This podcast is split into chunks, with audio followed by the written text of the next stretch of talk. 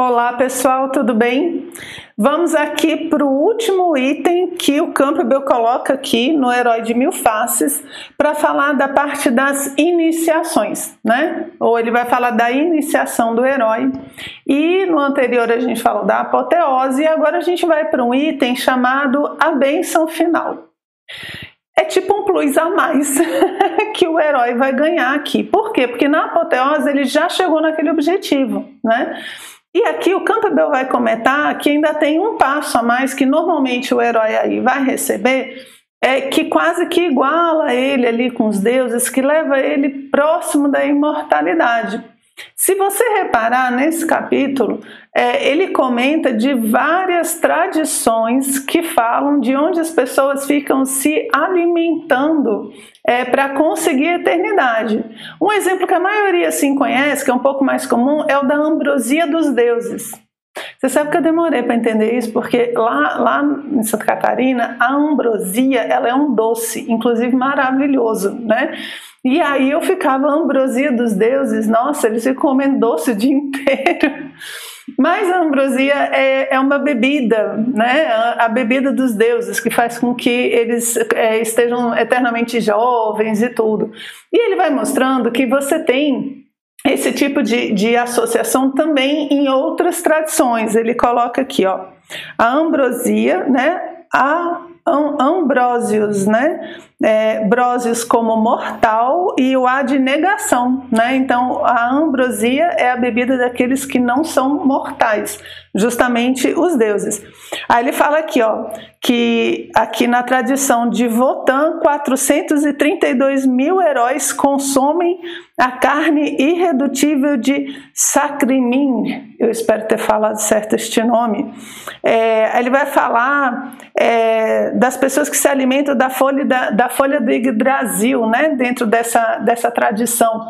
Então ele vai comentando de várias mitologias, né, aqui a nórdica, a grega e tal, aonde você tem um alimento que torna os heróis imortais, que pode torná-los imortais.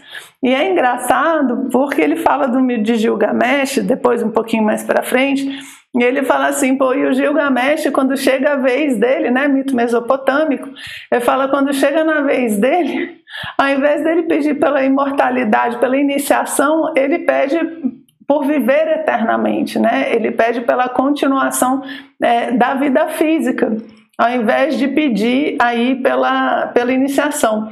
E aí a gente vai vendo, né, no mito, a gente pode até ver um vídeo que fale só dele mesmo, porque merece, né, onde ele busca imortalidade e acaba achando imortalidade nas suas próprias ações. É um mito muito bacana, né, mas ele faz essa, esse comentário sobre a escolha que Gilgamesh faz.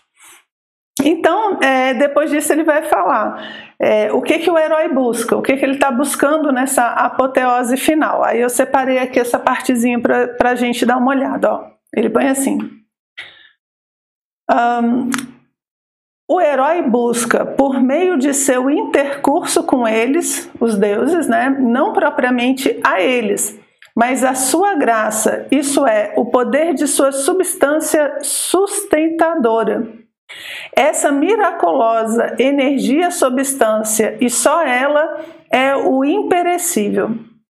Aí ele continua, né? E os, os guardiões desses imperecíveis, dessa substância que o herói está procurando, só ousam liberá-la para aqueles que verdadeiramente se mostraram dignos, ou seja, já passaram pelas provas, né? Por isso que está ali no fim do final do fim de tudo.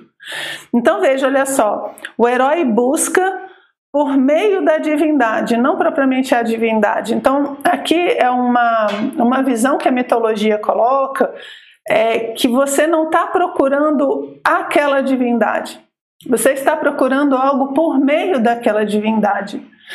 A gente tem que lembrar que as divindades dentro dessas mitologias, elas representam forças da natureza, forças do destino, é, a fortuna. Forças da natureza, gente, por favor, não vamos pensar aqui em trovão, né, em chuva, porque não é isso.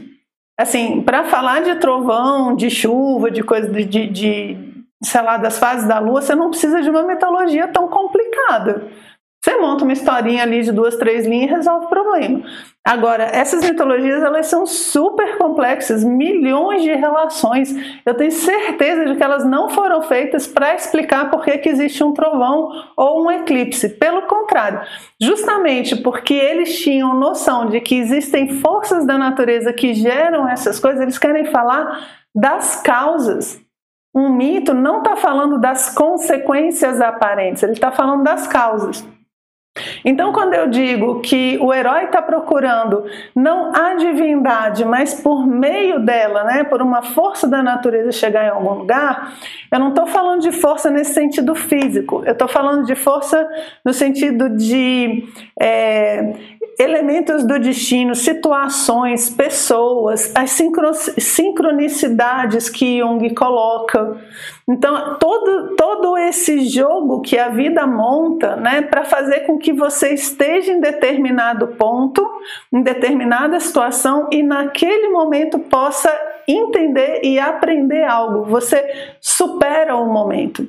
Você não fica preso no momento você supera. Então acontece alguma coisa na sua vida, desde a coisa mais banal, como sei lá, o vizinho bater para pedir um, uma xícara de arroz, é, até uma coisa hiper complexa de uma fatalidade que surge na sua vida.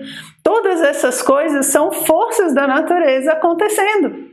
São, são o destino ali jogando seus dados e fazendo com que as coisas aconteçam para quê? Para eu aprender um pouco de generosidade? Vai que o vizinho é aquele que sempre incomoda, é justo aquele que vem pedir um arroz?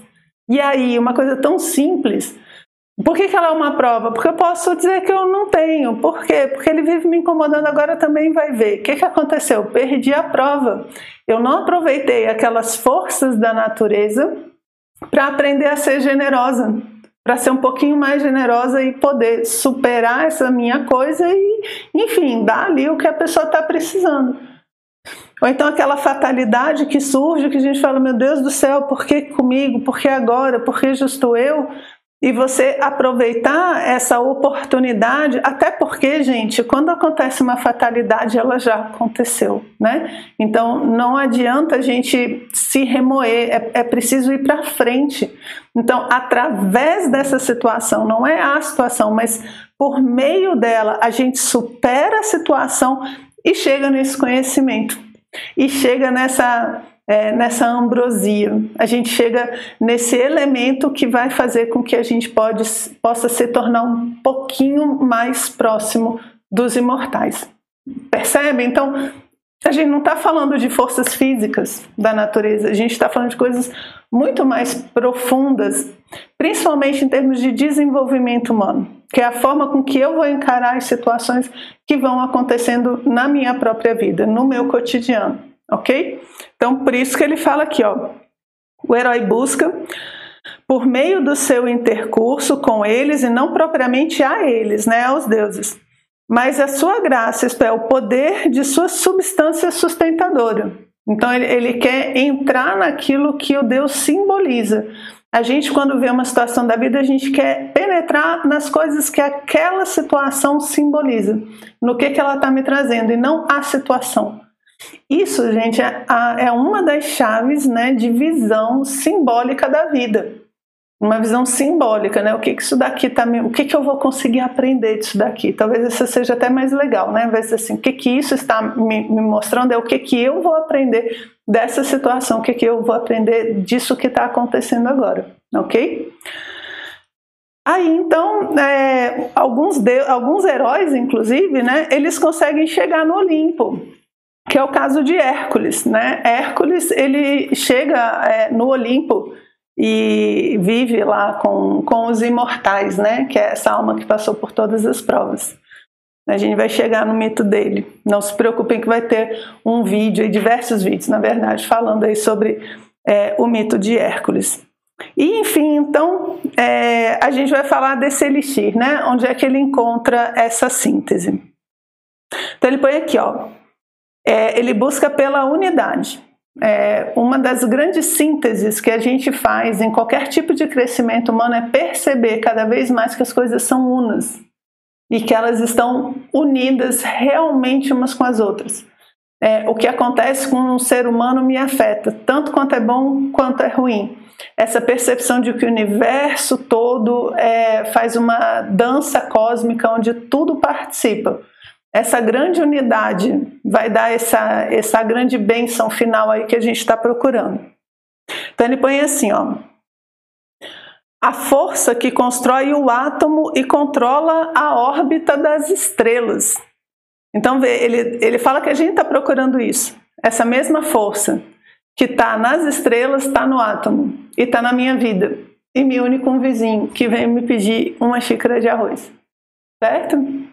Então, é bonita essa, essas visões né, que a mitologia dá na forma de imagens né, e de histórias. Então, ele põe assim: ó, essa fonte de vida constitui o núcleo do indivíduo e esse a encontrará dentro de si mesmo, se puder retirar as camadas que a recobrem. Então, se eu puder, através dessa, desse conhecimento, se eu puder, através das vivências da vida, e tirando esses véus né, de ignorância que escondem esses aprendizados, eu vou conseguir chegar nesse néctar dos deuses. Eu vou conseguir chegar nisso que os deuses representam, encontrar a causa das coisas. E quando eu souber algo disso, quando eu tiver algum tipo de conhecimento é, dessas causas metafísicas, eu vou estar mais perto dos deuses. É como se eu tivesse chegado mais próximo do conhecimento que eles têm, que eles representam e que ensinam através dos mitos. Ok, pessoal, essa então é a benção última, essa benção final que ele chama nesse item. E com esse item a gente fecha é, essa parte da iniciação. Então nossa jornada do herói está indo agora para sua terceira fase. A gente já viu o início dela, né, esse despertar do herói, depois a caminhada dele em todas as provas até chegar nessa benção final última aqui, e agora a gente vai ver o retorno. Essa pessoa, né, esse herói que foi, passou por muitas coisas, aprendeu tudo, agora ele volta. O que, que ele vai fazer? O que, que acontece com ele? Acho que deve ser muito parecido a gente quando volta. Né? Já, já, se mudaram? E aí quando você volta para o lugar, né? Tu, bem, mas isso é, isso é a próxima fase. Vou deixar o Campo Bel falar para a gente, ok? Espero que tenham gostado e já já a gente volta.